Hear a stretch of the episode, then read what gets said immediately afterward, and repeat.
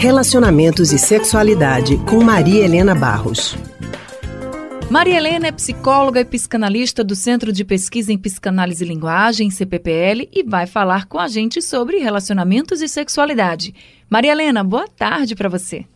Boa tarde, Anne. Haldney, como vai? Boa tarde a todos. Boa tarde, Maria Helena. Maria Helena, os resultados da pesquisa conduzida pela Universidade de Chicago sugerem que homens jovens estão fazendo menos sexo que antes. No estudo, 23% dos participantes declararam não ter feito sexo nos últimos 12 meses, quase o dobro do número registrado em 2008. A proporção de homens entre 18 e 30 anos que disseram não ter feito sexo no último ano triplicou em 10 anos para 28%, muito acima do aumento de 8% entre as mulheres da mesma faixa etária. Maria Helena, por que exatamente os millennials e a geração Z estariam cada vez menos interessados em sexo do que a geração X? Isso é, é em parte é, verdadeiro, em parte não, porque uma geração, claro que traz suas modificações mas não anula o que vem da geração anterior.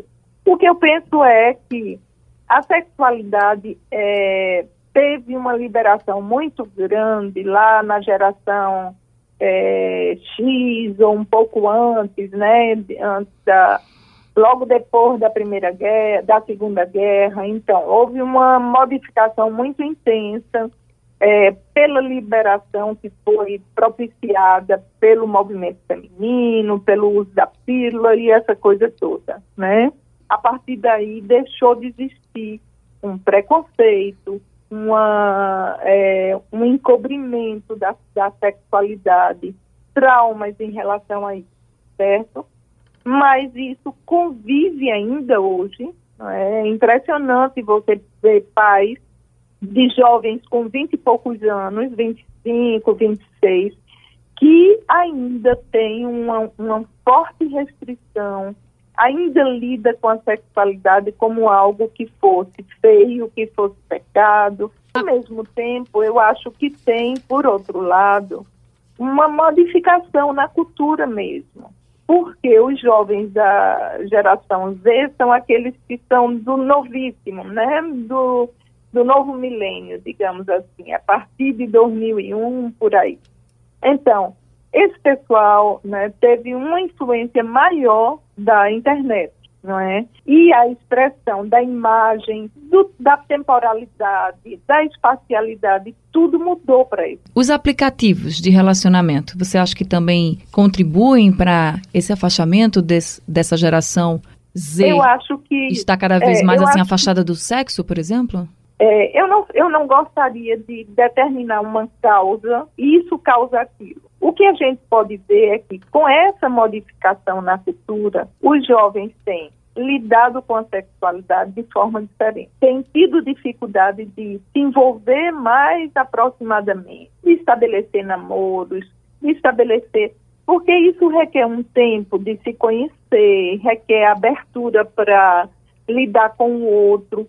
E os jovens estão, andam assustados com isso, certo? Por outro lado, a gente vê jovens casais que estão, de fato, desestimulados em relação à sexualidade. E eu não digo só os homens, eu digo os homens e as mulheres. Por que isso? Eu acho que tem que analisar caso a caso. Agora, com certeza, e essa é, intensificação né, das coisas terem, tem que acontecer hoje, então o que é que acontece?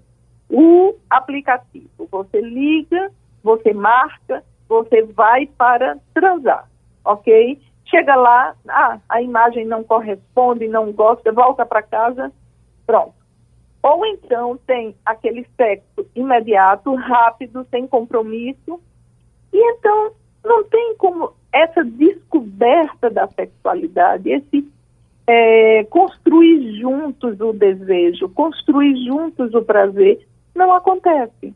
Maria, o que, é que você diria, então, para esses casais e para os jovens que estão passando por essa situação? É como se houvesse um desaparecimento. E você tem que construir um pouco os vínculos, as situações, tem que esperar, tem que cultivar. Muitas vezes vão tem que transar. Aí a mulher se retrai. Ou então o homem que não tem interesse e a mulher também se acomoda.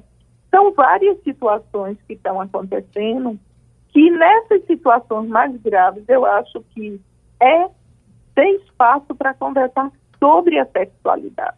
Porque fique certa que ainda se lida com a sexualidade como um tabu. Tá certo. Ok, Maria Helena. Obrigado pela sua participação com a gente hoje aqui no Rádio Livre. Ok, boa tarde. Boa tarde, Maria Helena. Nós conversamos com a psicóloga e psicanalista do Centro de Pesquisa em Psicanálise e Linguagem, CPPL, Maria Helena Barros.